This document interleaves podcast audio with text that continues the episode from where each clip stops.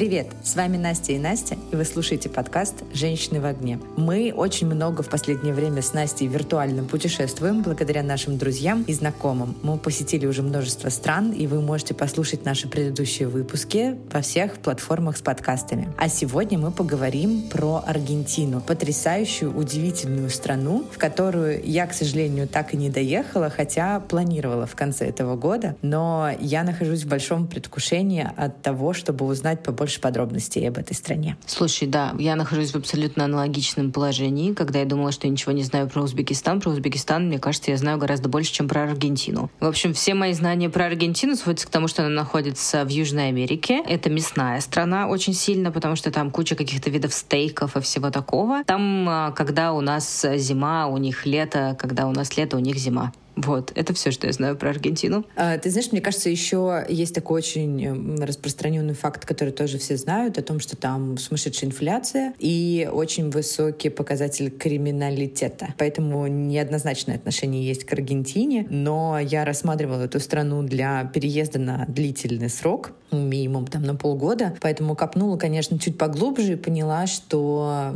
классная страна на самом деле, там здорово. Единственное смущает, что очень-очень далеко от семьи, от друзей, и как-то переехать совсем на другой конец света я не решилась, честно говоря. Слушай, ну страна, конечно, удивительная, интересная, и на данный момент времени самое интересное, что есть для меня в Аргентине, это то, что там живет наша бывшая коллега и подруга Ира, которая сегодня нам про эту страну побольше и расскажет. Hola, ¿cómo estás?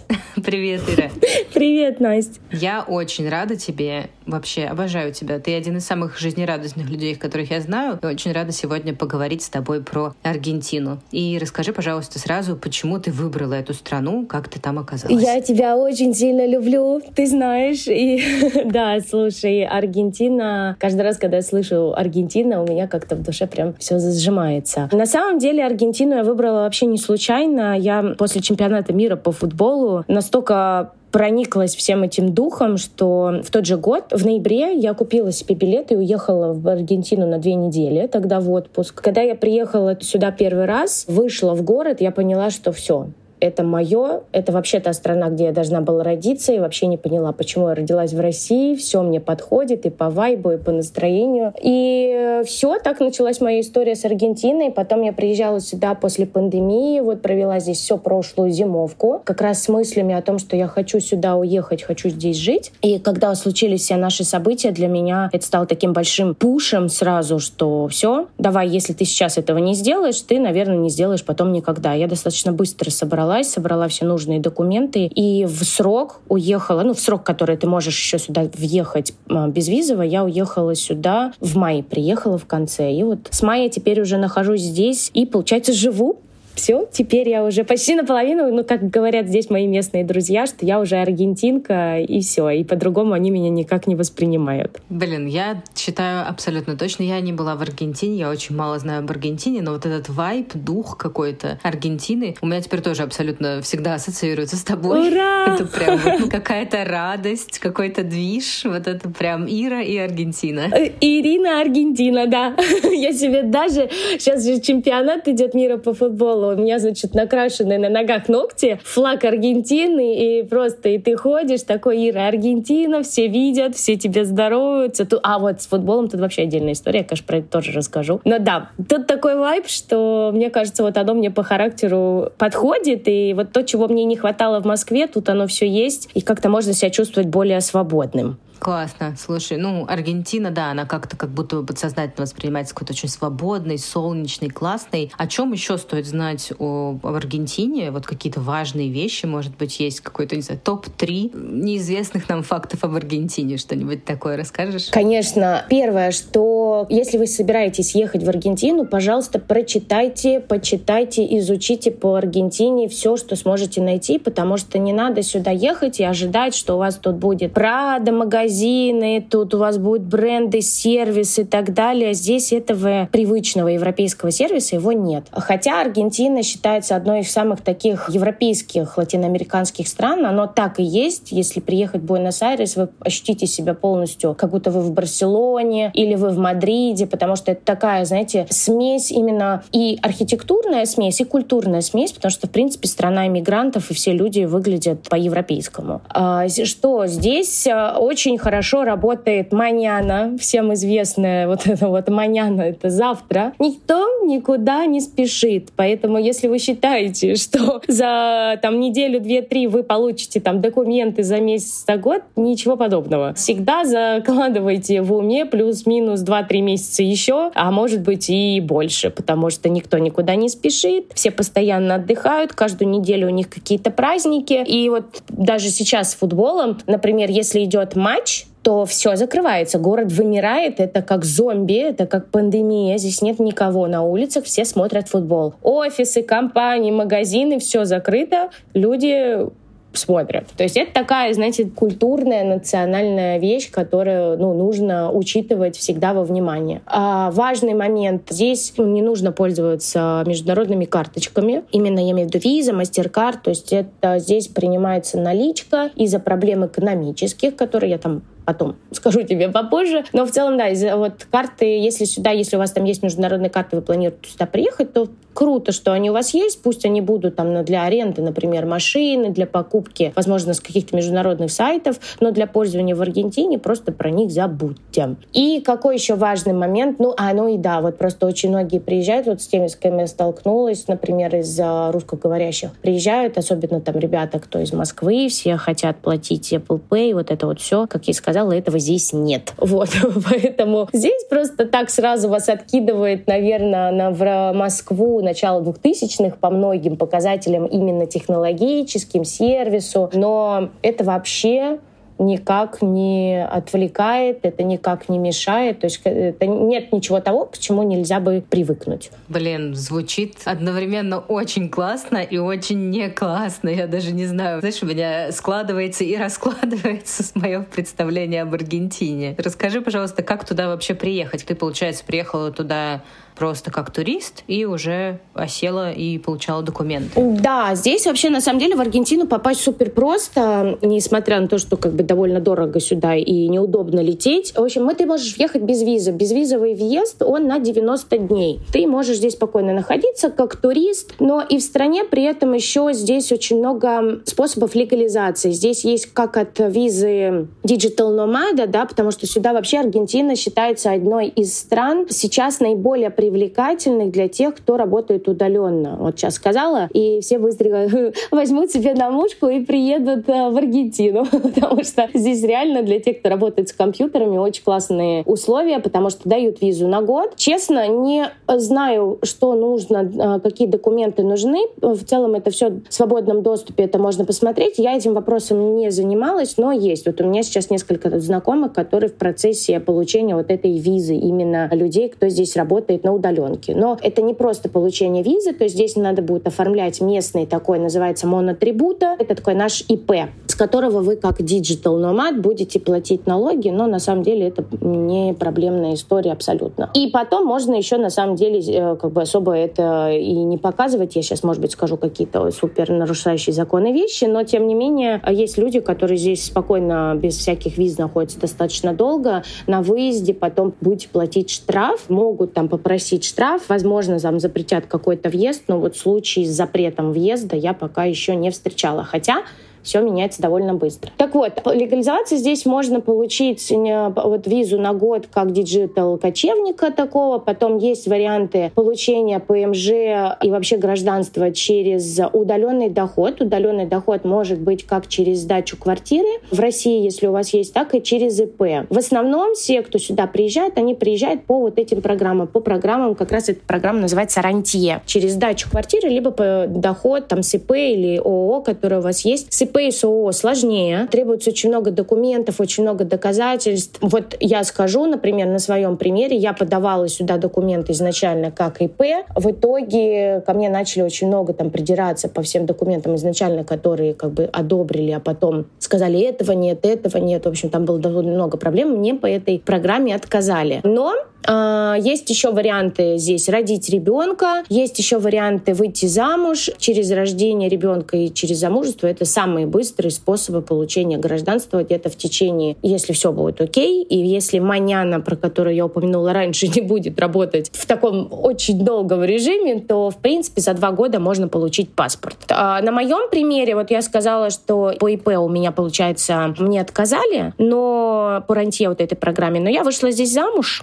Поэтому сейчас уже, находясь в стране полгода, у меня уже есть ПМЖ. Вот, то есть этот процесс такой довольно быстрый. Класс. Поздравляю тебя сразу и с тем, и с другим. Спасибо. Это здорово. А ну, я так понимаю, что сейчас в Аргентине, вот мы с тобой немножко до записи поговорили, там просто наплыв беременных женщин русских, правильно? Ой, да. По последним данным, вроде вот э, недавно мы разговаривали с девочкой, которая давно здесь живет, по подсчетам 70 тысяч русских сюда приехало, русскоговорящих и Беларуси, Украина, тоже Россия, но большинство, конечно, из России как раз приехало рожать и получать гражданство. Не все, как я тебе тоже говорила, люди классные сюда приезжают в каком понимании, которые уважают традиции страны. Есть некоторые уже случаи, из-за которых остальная часть русскоговорящего населения здесь страдает, но такие случаи, мне кажется, есть в любой стране. Везде есть э, люди адекватные и неадекватные, поэтому как бы этот момент просто нужно учитывать. Но да, большой очень наплыв, и практически каждую вторую, которую ты видишь в городе беременная, обязательно, особенно в определенных районах, куда в основном приезжают и селятся туристы, каждая вторая будет беременная русская дама.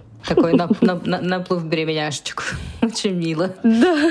У Аргентины будет очень много русскоговорящих аргентинцев. Маленьких русскоговорящих аргентинцев. Слушай, ну вот приезжают туда все рожать. То есть там очень хорошая медицина или все все же приезжают за гражданством и с медициной все не очень? Не, на самом деле здесь действительно очень хорошая медицина, как бесплатная, так и платная. Вот знаешь, как я бы сказала, вот лечат по уму, то есть ты, если пришел в госпиталь, пока у тебя не докопаются до проблемы, тебя оттуда не отпустят. То есть здесь очень хорошего уровня медицина. Ну и, конечно, из-за сюда сейчас, мне кажется, больше стало приезжать людей именно для получения гражданства. То есть это такой двойной бонус. Ты получаешь как хорошую медицину, так и сразу возможность на получение гражданства, которое тебе поможет потом ездить практически по всему миру без проблем, потому что вот Аргентина после Бразилии, по по-моему, там разница всего в две страны. Второй паспорт по силе, ты можешь везде спокойно ездить без визы, у них полностью безвизовая Европа. Азия, если я не ошибаюсь, почти все. Виза нужна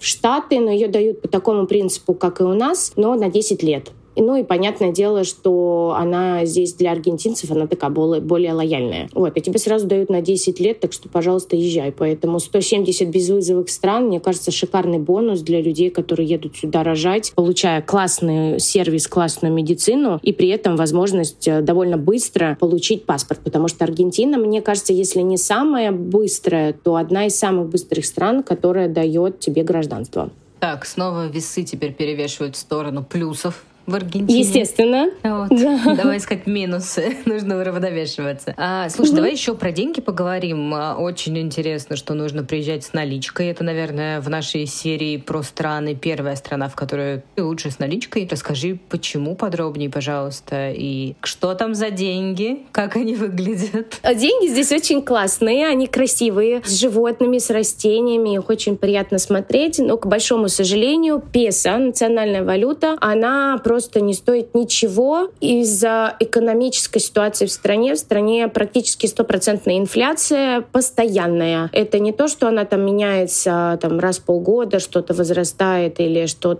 ну, по ценам да, изменяется. Здесь меняется это практически каждый день, каждую неделю. И люди, которые получают зарплату в песо, честно, вот все аргентинцы по большей части, это вот просто жалко на самом деле, потому что постоянно дорожают продукты, дорожают билеты, дорожают получают услуги. Для тех, кто получает, например, деньги в рублях или в долларах, это выгодно. А вот те, кто получает в песо, конечно, ситуация так себе. Они к этому привыкли, они к этому достаточно спокойно относятся, потому что это уже не первый год. Но ужасно хейтят свое правительство. Вот президент у них тут Кристина, дама, одна из их вице-президентов, если я не ошибаюсь. Тут двое, я сейчас не буду врать. А сильно в политической ситуации Аргентины я пока еще до сих пор не особо вникала и разбиралась, но, в общем, женщина так себе э, сломала страну в плане того, что здесь класс, который не работают, они получают пособия примерно такие же, как люди, которые занимают какие-то должности, условно, там на фабрике, работают каждый день, получают по деньгам ровно то же самое, что люди, которые не работают. Ну, из-за этого большая, конечно, большие проблемы между работающими. Как бы они, естественно, не согласны, что они получают столько же, сколько люди, которые ничего не делают, иммигранты, приезжающие из других стран, типа Венесуэлы, Парагвая и так далее. Что касается валюты и карточек, про которые ты упомянула и спросила, значит, здесь какая ситуация? В Аргентине два курса валюты. А, есть официальный курс доллара. Официальный курс доллара — это установленный банком, он получается 1 доллар, там 100 с копейками песо. И есть курс блю. Это 1 доллар, вот последний раз было 316 песо. То есть в три раза больше курс блю, чем официальный курс. И когда вы приезжаете и рассчитываетесь здесь картой, любая карта, которая рассчитываете, любого банка, да, интернационального, но рассчитываетесь вы на территории Аргентины, то у вас получается официальная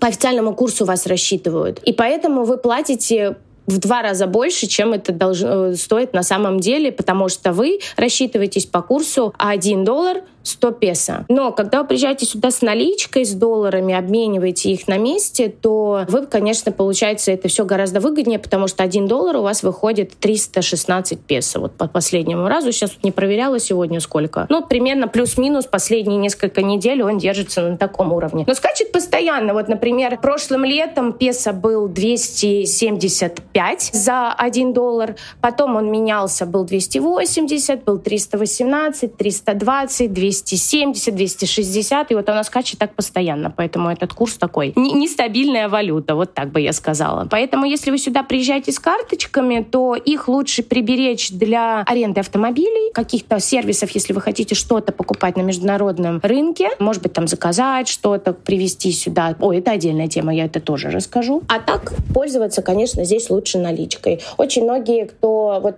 я за время, которое здесь уже нахожусь, э, я довольно хорошо освоила криптовалюту, то есть все, что у меня есть в рублях, я перевожу в крипту, покупаю крипту, ее вывожу в долларах, доллары обмениваю здесь на песо, либо вывожу на местную карту, у меня уже есть местная карта, а вывожу ее в песо. То есть здесь тут такая вот история, потому что иначе с международной картой здесь будет э, совершенно невыгодно что-либо покупать. Ответила я на твой вопрос? Да, более чем. Я уже запуталась. Я вообще, мне очень сложно, знаешь, мы вот пожили в нескольких странах в этом году, и надо делить, надо умножать что-то доллар или евро, или рубли, или что, и все. И я такая, господи, пожалуйста, кто-нибудь купите мне мороженое. Я не могу посчитать, сколько оно стоит.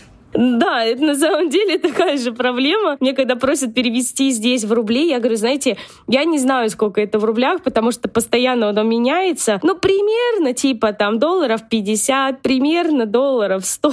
Вот у меня пока вот такой ориентир, который помогает хоть как-то здесь понимать по ценам. Но голову постараюсь переключать, думая не то, сколько это в рублях, да, на наши деньги, а сколько это в песо, потому что, ну, даже раз ты живешь здесь, ты должен понимать, что дорого, что недорого, уже исходя из песо. Да, это сложно иногда, потому что ты идешь такой в ресторан, например, в какой-нибудь супер fancy ресторан, у тебя потрясающий вкусный стейк, а мы все помним, да, что Аргентина это знаменита своими стейками. У тебя потрясающий вкусный стейк, за который, мне кажется, можно душу продать. У тебя он будет стоить в самом дорогом ресторане, ну, типа рублей 500 500, наверное, это максимум какой-то он будет стоить. В целом можно там купить на наши деньги, вот прям поужинать со стейком, салатом, с классным вином, ужин на несколько человек, он может там обойтись в 50-60 долларов максимум. То есть, ну, как бы цены смешные, да. Но по местным меркам ты когда переводишь, ты понимаешь, что, ой, да, наверное, это дорого. То есть ты уже стараешься как-то переключаться. Хотя,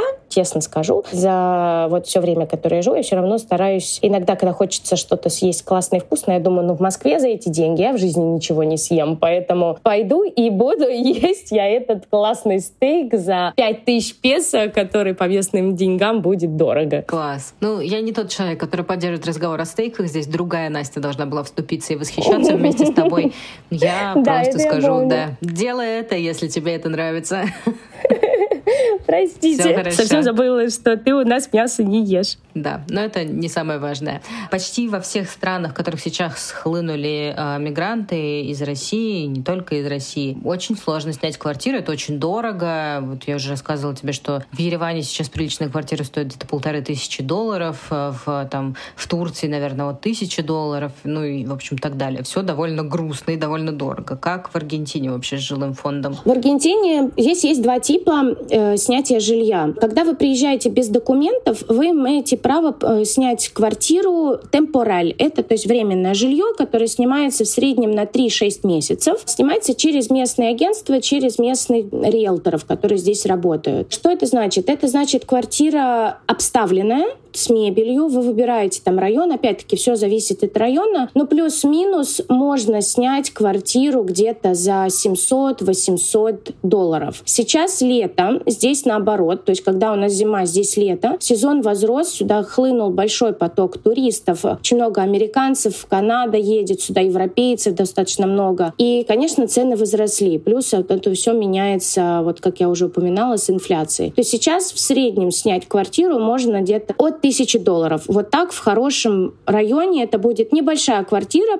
типа студии, одна комната, да, кухня, ванная, пожалуйста, да, там кровать, но в хорошем здании. Не во всех квартирах есть стиральные машинки. Это вот важный момент. Стиральные машинки у них есть либо в здании, либо ты их носишь в прачечную. Так вот, если ты снимаешь тем темпораль жилье, то у тебя получается, ты должен заплатить на три месяца вперед сразу. Ты платишь от 10 до 20 процентов от общего контракта риэлтору комиссию, и плюс ты оставляешь а, месяц депозита. То есть если у тебя квартира стоит, например, там, тысячу долларов, то по факту тебе нужно сразу, не положишь где-то около пяти тысяч долларов положить вот так вот просто. Да, это большой минус. И большой минус в том, что когда ты без документов, в 90% случаев ты не снимешь квартиру в песо, потому что в песо, конечно, квартира, она сильно дешевле. Но тебе для этого нужны местные документы. Тебе нужен местный ДНИ, тебе нужен поручитель, это называется на гарантия, который может за тебя как бы поручиться. Это тот человек, у которого в Капиталь Федераль,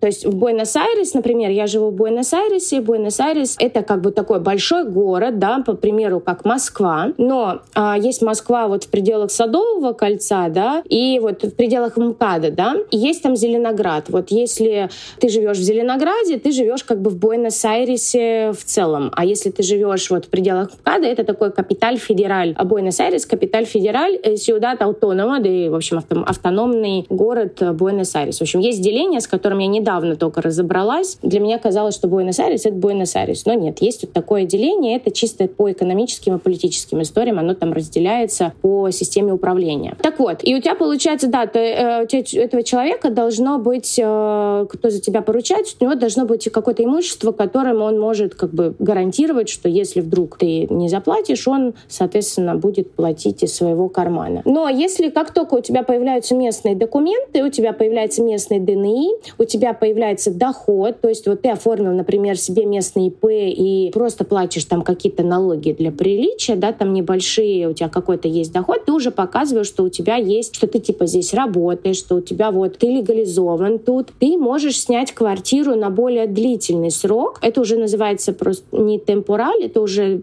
постоянное такое жилье в аренду. Оно может быть меблированное, но это будет подороже. Но в целом все такие квартиры, они сдаются без мебели. И вот такие квартиры, они, конечно, в Песо, это может быть классная, там, например, двухкомнатная квартира в хорошем районе, в хорошем здании. Ты можешь снять условно за 300-400 долларов в месяц, как максимум. Это в переводе на Песо. И если ты, например, живешь не в Капиталь Федераль, да, например, как я сказала, в Зеленограде, там вообще можно снять условно за 2 200 долларов целый дом хороший. За 200 долларов э, без мебели, то там ты купишь какую-то минимальную мебель, это будет все равно сильно дешевле, чем снимать временное жилье, вот как я упомянула типа, раньше. Так, но звучит все равно сложно и дорого, если честно. Ну, с учетом того, что все равно нужны документы, первое время придется, видимо, много платить, так что я буду да. считать, что весы снова качнулись, и мы снова где-то в балансе. Да. Расскажи, пожалуйста, вот эта квартира, которую а, ты снимешь, в ней будет уже интернет или нужно будет повозиться? И как вообще обстоят дела с интернетом в стране, как с мобильными операторами? А, смотри, с интернетом все супер, э, нету каких-то проблем. Здесь везде есть Wi-Fi, везде Wi-Fi в квартирах, особенно которые сдаются. Здесь все это имеется скоростной хороший интернет. Также очень много мест, э, практически каждое заведение, куда вы приходите, там есть бесплатный Wi-Fi. Очень много, как я говорила, сюда приезжают людей, которые с компьютерами работают удаленно, поэтому практически каждая кофейня такая, куда вы придете, увидите тысячу сидящих иностранцев, которые с компьютерами. Все они сидят сидят через бесплатный Wi-Fi, что очень удобно, поэтому с интернетом в стране проблем нет. Если мы говорим про сотовую связь, что здесь э, есть несколько мобильных операторов. Я бы рекомендовала, например, для тех, если вдруг кто-то задумывается, больше обратить внимание на Claro. Это мобильный оператор, он просто ловит везде, где я была. Например, когда я ездила по Аргентине, путешествовала, даже в местах, где у многих связь не ловила, там ловит. То есть он такой. Плюс также можно раздавать со своего телефона, например, интернет, если вдруг вы в каком-то месте, где Wi-Fi нету. Но, конечно же, здесь всегда, всегда будет но. Какая из история, что здесь э, нету такого пакета, как у нас, да, например, с вами по туристической карте. Как у нас с вами, мы там, условно, у нас оператор Мегафон, мы там платим ему тысячу рублей в месяц, и, пожалуйста, там безлимитный трафик, звонки, смс и так далее. Здесь лимитный трафик, и здесь платится либо через сайт, либо ходится в специальные киоски. Как вы помните, у нас раньше были такие автоматы, через которые нужно было пополнять телефон. Вот примерно такая же история здесь здесь тоже есть. Вы покупаете пакетами, то есть там пакет на 60 гигабайт, например, и там насколько вам его хватает, вы им пользуетесь. Потом, соответственно, нужно его пополнять. Это вот такой минус не очень удобный, что нету приложения, есть сайт, но не всегда этот сайт корректно работает с оплатой картами, не знаю почему, даже с местными, поэтому зачастую приходится вот так вот ходить в киоски и пополнять счет через вот эти банкоматы, что иногда супер лень, естественно. Ну, как я и сказала, везде всегда будет какой-то «но» какое-то оно будет присутствовать. Да, интересно. Меня так немножко откинуло воспоминаниями в этот самый в терминал, когда ты идешь, кладешь себе 100 рублей на телефон. Прикольно. Да, да, да. Это правда такая, знаете, необычная. Вот как я говорила, здесь во многих вещах ты такой оба, там Москва, начало двухтысячных. Вот. Понятное дело, что, знаете, как они тут местные говорят, что они вообще страна третьего мира и вообще не понимают, почему сюда едут люди, когда все аргентинцы в 90% случаев хотят отсюда уехать. Я им всем говорю, ребята, вы просто просто не понимаете. Ничего страшного, что у вас нет каких-то сервисов и технологий. Здесь много плюсов, на мой взгляд, которые перекрывают всю эту историю. Это очень мило. К моей любимой рубрике давай перейдем. Конечно же, про еду вообще сколько стоят продукты, какие там самые популярные местные продукты, какие-то продукты, к которым ты привыкла, которые вообще невозможно купить. Расскажи, как с этим обстоит. Здесь э, сразу скажу, что продукты супер дешевые, особенно овощи и фрукты. Ну, например, манго. Вот я вот прямо сейчас э, с тобой, когда мы записывали подкаст, мне приехал курьер, привез еду. Манго, например, здесь стоит 100 рублей. Целый манго, классный, свежий, хороший. То есть найти 100 рублей, я имею в виду на наши русские деньги. В среднем где-то, если говорить про стандартный набор продуктов, да, там хлеб, сыр, там, не знаю, чай, кофе, макароны, рис, которые ты покупаешь, еще какой-то там вещи, вот, ну, там помидоры, огурцы, можно купить спокойно на 20-30 долларов можно набрать себе такую корзину. А если туда добавляется мясо, какие-то там... Потому что Аргентина Опять же, ну, напомню, что это страна мяса. Здесь в основном едят везде, постоянно, летом, зимой и осенью, во все времена года. Здесь едят мясо, и мясо едят много, оно разное. А если добавлять такую корзину еще мясо, то у тебя получится, ну, где-то вот 50, наверное, 70 долларов. У тебя выйдет такой нормальный пакет с мясом еды, который тебе хватит там на неделю, ну, на два человека, да, там на неделю две спокойно. Ну, смотря как есть, опять-таки, да, я живу одна, я почти не покупаю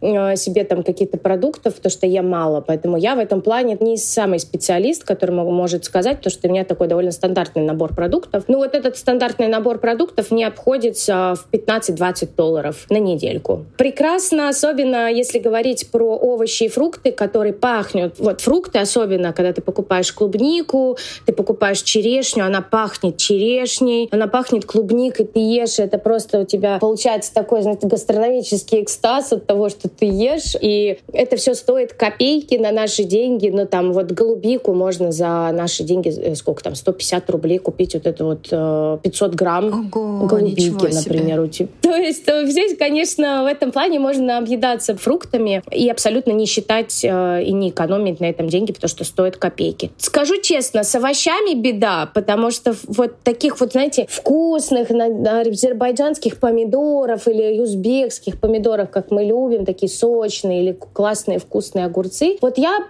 пока не нашла. То есть я привыкла к тому, что они как бы такие средненькие, но это какого-то вкуса вот такого, к которому мы привыкли, здесь нету. Я еще, например, очень люблю курицу. И вот, но с курицей здесь тоже ее особо она здесь не пользуется популярностью, она есть, поэтому, ну, как бы ее можно купить, но она такая, ее надо повыбирать. То есть это не тот продукт, на котором они специализируются. А так, стандартный набор продуктов, к которому мы привыкли, он здесь есть. Ну, если вы любите гречку, естественно, ее здесь нет, но некоторые вот уже даже тут какие-то поставки гречки, насколько я знаю, собираются делать ребята русские, которые приезжают сюда. Есть даже ребята, которые организовали сервис по доставке русских продуктов, э, готовят борщ, на дом тебе привозят, в общем, уже быстро смекнули. Есть же у нас ребята, которые которые голодают без борща, поэтому сервис такой же тоже нашелся для своих же. Я не понимаю, честно говоря, я, ну, да, у меня есть какие-то ограничения в еде, я довольно привередливая, но все равно, когда я приезжаю в какую-то страну, я хочу попробовать местную кухню, и уж по гречке я точно никогда не скучаю. Поэтому я не очень вот, понимаю. то же самое. Да. Ну, пока я не жила достаточно долго в другой стране, наверное, может быть, там через пару месяцев наступает момент э, вожделения гречи.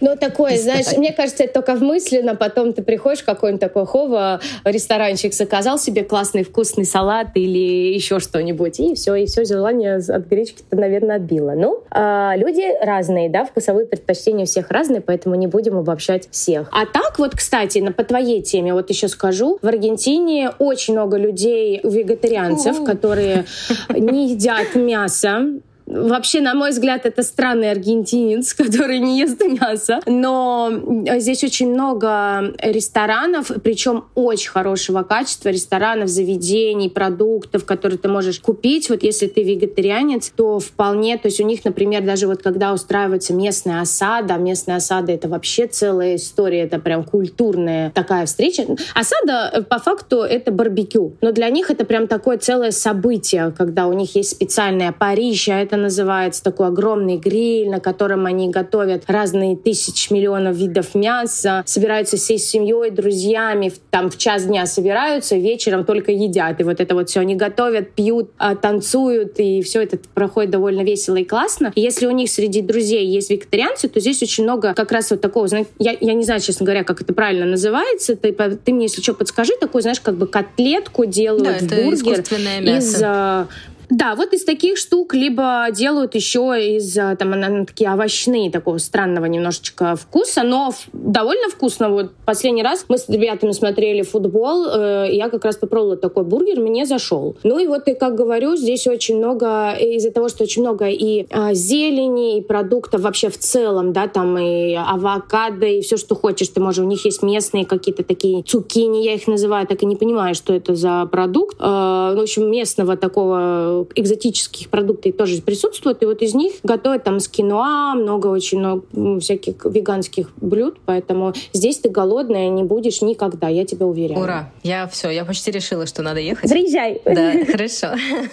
Расскажи мне, пожалуйста, про бьюти и про шопинг сразу. Вот про бьюти ты мне уже немножко проспойлерила, что есть какие-то некоторые проблемки. Вот, и шопинг как бы ты тоже начала с того, что Праду здесь не ждите. Ну, я, честно говоря, Праду особо не интересуюсь, но, в общем, где делать ноготочки и что покупать? Ой, это сейчас расскажу. Первая важная проблема в Аргентине. Аргентина находится далеко. Из-за того, что вот это такая преамбула, про которую нужно обязательно сказать. Плюс здесь в стране очень много налогов на импорт. И если вы хотите что-то ввозить сюда, то это, конечно, стоит целую кучу денег. Тут налог на то, что ты собираешься ввозить, на то, что ты собираешься это продавать, потом налог на продажу. В общем, налог налогом погоняет. Из-за этого здесь практически нет брендов, к которым мы привыкли. Из такой сетки здесь можно найти только Zara. Здесь есть Adidas, Nike, и то как бы коллекции не новые. То есть, например, Zara там висела вот коллекция, я когда недавно ходила, коллекция прошлого нашего сезона. И плюс, ну, у них своя еще мода, и под каждому рынку,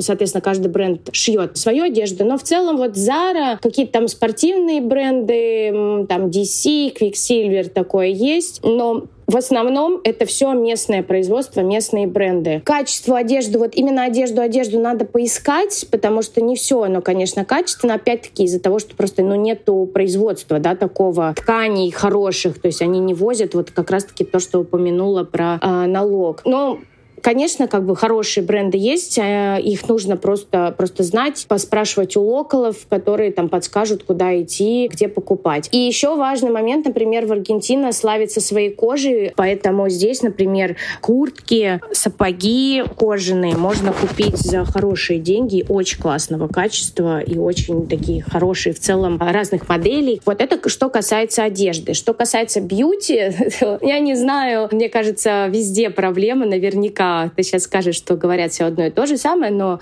беда беда, беда. Три раза. Что с волосами, что э, с, я не знаю, депиляцией, эпиляцией. Вот все э, классные мастера — это все мастера, которые там из Армении, из Украины, из России, из вот всех стран, да, наших вот таких вот близлежащих. Это те мастера, которые умеют делать что-либо классно. Если мы говорим про ногти, то это вообще беда. Здесь, опять-таки, да, проблема вот с этим импортом, из-за того, что его нету, очень мало можно купить продуктов, нужных тебе э, инструментов, и они почему-то, я не знаю почему, они не обрабатывают инструменты. Ты приходишь в салон, себе. у тебя вот эти вот, просто представляешь, да, кусачки вот эти, которым тебе ногти там чистят, 10 человек обработали, чем-то там попшикала она и пошла тебе делать это все. Это, конечно, с точки зрения не, стерилизации она отсутствует вообще. Плюс они не любят долго сидеть, высиживать и делают тяп-ляп. Вот на самом деле это какой-то парадокс. Причем того, что в Аргентине все довольно медленно, медленно, да, вот с этой маняной, то вот если мы говорим какие-то процедуры типа ногтей,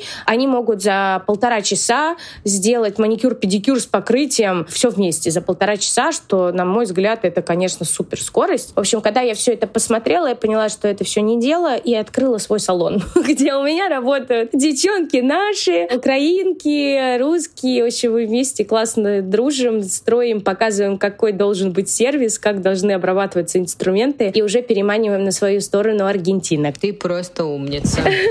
Мы стараемся, которые видят, что такое маникюра руса, после этого не возвращаются к аргентинским мастерам. Класс. А если у вашего салона есть уже Инстаграм, э, запрещенный, конечно же, в России, но тем не менее, может быть, на что-нибудь еще мы можем дать ссылочку или хотя бы, например, написать название твоего салона. Мы с удовольствием это сделаем в комментариях. Бай, это было бы очень классно. Конечно, я дам ссылочку. У нас есть Инстаграм Инстаграм. Вообще у нас, э, я все тебе пришлю. Подписывайтесь, ставьте лайки. В общем, если будете в Аргентине, вы знаете, куда идти, делать ногти, а маникюр, педикюр, это мы все предоставим. У нас таких три владельца, я и два Сережи. В общем, мы, нас мало, но мы в тельняшках делаем классные вещи, ну, стараемся, по крайней мере, сделать немножечко по-другому, показать, как должен выглядеть сервис, как должно выглядеть качество, и что, пожалуйста, стерилизуйте инструмент ради бога, потому что не хотите хотелось бы занести какую-либо болячку непонятно откуда и кому. Вот так. Класс. Я тебя очень поддерживаю. Вообще здорово, когда ты локализуешься, видишь какую-то нишу на рынке, идешь и делаешь это для страны, показываешь, как нужно там можно делать лучше. Это довольно круто. Вообще, мне кажется, что таких иромигрантов, как ты, все страны, в общем-то, и очень хотят у себя видеть. Хотелось бы, да, в общем, мы надеемся, что все будет хорошо, мы расширимся, будем, сделаем сеть, и вообще потом э, приедем во все страны. Будем в каждой стране, будет э, наша франшиза, да. Мы, мы мыслим широко. Слушай, я абсолютно точно пожелаю тебе этого на Новый год, но сейчас странный вопрос, а сколько у тебя сейчас времени? Вот в Москве сейчас 7.20 вечера. У меня сейчас на 6 часов назад, то есть у меня получается 20 минут второго. У меня обед. Офигеть, такая разница во времени, конечно, сумасшедшая.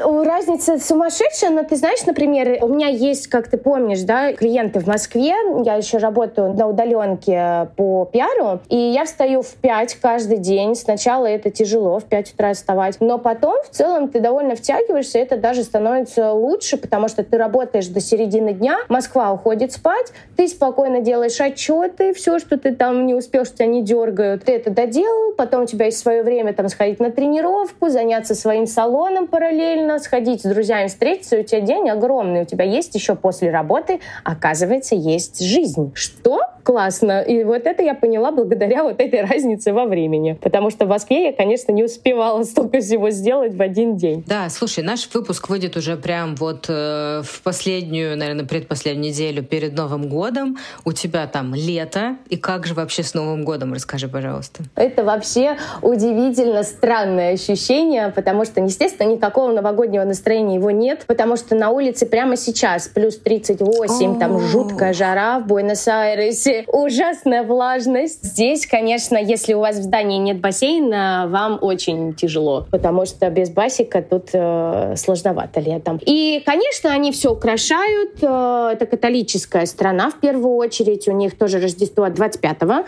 С 24 на 25 у них этот сочельник. Они с семьей ужинают. Вообще у них здесь достаточно сильные семейные традиции. Каждое воскресенье — это семейный день. Они собираются дома или куда-то выходят. Это на самом деле так здорово. Мне кажется, я нигде раньше такого не замечала, чего у нас, например, не хватает. Вот у них прям вот четко воскресенье родители, где бы ты ни был, они встречаются, собираются, проводят вместе время и очень-очень сильно поддерживают такие вот семейные традиции. Так вот, как раз на Рождество они тоже собираются вместе, отмечают так же, как везде, но в основном это вот, как я сказала, осада, бассейн, семейный ужин, в общем, жара, класс, и все хорошо, и ты в такой в шлепках и в шортах гуляешь. А на Новый год у них такой, знаешь, мне кажется, как и везде в Европе, такой как бы просто праздник, да, не такой силы, как у нас, потому что у них Рождество главнее, потом уже идет э, Новый год. На Новый год они, как правило, встречаются там с друзьями, тоже его либо у бассейна, либо куда-то выезжают. В основном выезжают из города, потому что как раз в январе, вот в конце декабря, в январе начинается еще хуже жара. Вот, например, сейчас 38 — это вообще супер необычная ситуация, потому что в том году в это время было типа плюс 25, и ты как бы нормально себя чувствуешь. А сейчас вот уже неделю держится 38 температура для этого времени года. Это аномальная жара. Но судя по тому, каким было лето в этом году у нас, наверное, будет плюс-минус то же самое здесь. То есть это будет жарко. В общем, они выезжают, выезжают на океан, проводить там где-то, вы кто ездит в Уругвай, потому что Уругвай отсюда два часа на пароме, и ты в Уругвае, виз, естественно, никаких не надо. Вот либо на пляж выезжают, либо отмечают где-то в ресторане с друзьями. Как правило, это просто такая, знаешь, а, феста в красивом платье, пати, танцы, регетон, кумбия, национальная их музыка. Вот они там танцуют, развлекаются и все. А 1 января город вымер. Не работает ничего. Если ты хочешь позавтракать, тебе нужно прям постараться найти место, чтобы позавтракать где-то не дома. И на самом деле, на, на мой взгляд, это супер глупо, потому что очень много туристов, и на них можно было бы зарабатывать. Но Аргентина думает по-другому. Очень, на самом деле, похоже на Европу, мне кажется, тоже воскресенье, день семьи, и как бы если у нас праздник, то нам абсолютно наплевать, мы не заработаем на вас деньги, потому что у нас у всех тоже есть семьи, мы хотим быть дома и отдыхать. Такой очень европейский вот подход. Вот именно, да. Ну вот ты знаешь, Аргентина вообще сама по себе страна такая, я, ну, конечно, отличается, да, там север Аргентины, это уже ближе к Боливии, туда, там как бы даже и люди выглядят более латиноамериканскими. Но если мы говорим про Буэнос-Айрес, то это чисто европейский город. Э, если ты сюда приезжаешь, ты в одном месте, вот я уже упоминала, ты как будто идешь в Барселоне, с другой стороны у тебя Франция, с другой там Италия, тут улочки Мадрид тебе напоминают. И ты ходишь, и, во-первых, люди европейские, потому что страна мигрантов, и сюда в свое время очень много приезжало как раз бежали с Первая мировая война, Вторая мировая война. Например, Патагонию вообще отстраивали, если поехать в Патагонию, это Австрия и Германия. По факту, по застройке, по постройкам, потому что вся архитектура, она как раз вот от немцев, которые бежали тоже от режима в свое время во Второй мировой войны. И вот как раз здесь такая смесь культур разных. И это европейская страна, но со своим латиноамериканским менталитетом, что прикольно. Это какая-то такая, знаешь, есть в этом изюминка, и тебе ты себя чувствуешь максимально комфортно, но при этом надо не забывать, что это латиносы. Они очень эмоциональные, они очень такие passion, и при этом вот это присутствует небольшая лень, когда, ну, ничего, транкила, мы не спешим, никуда не надо, все хорошо. Завтра мы тебе сделаем. Завтра вообще не факт. Это может быть дня через два-три.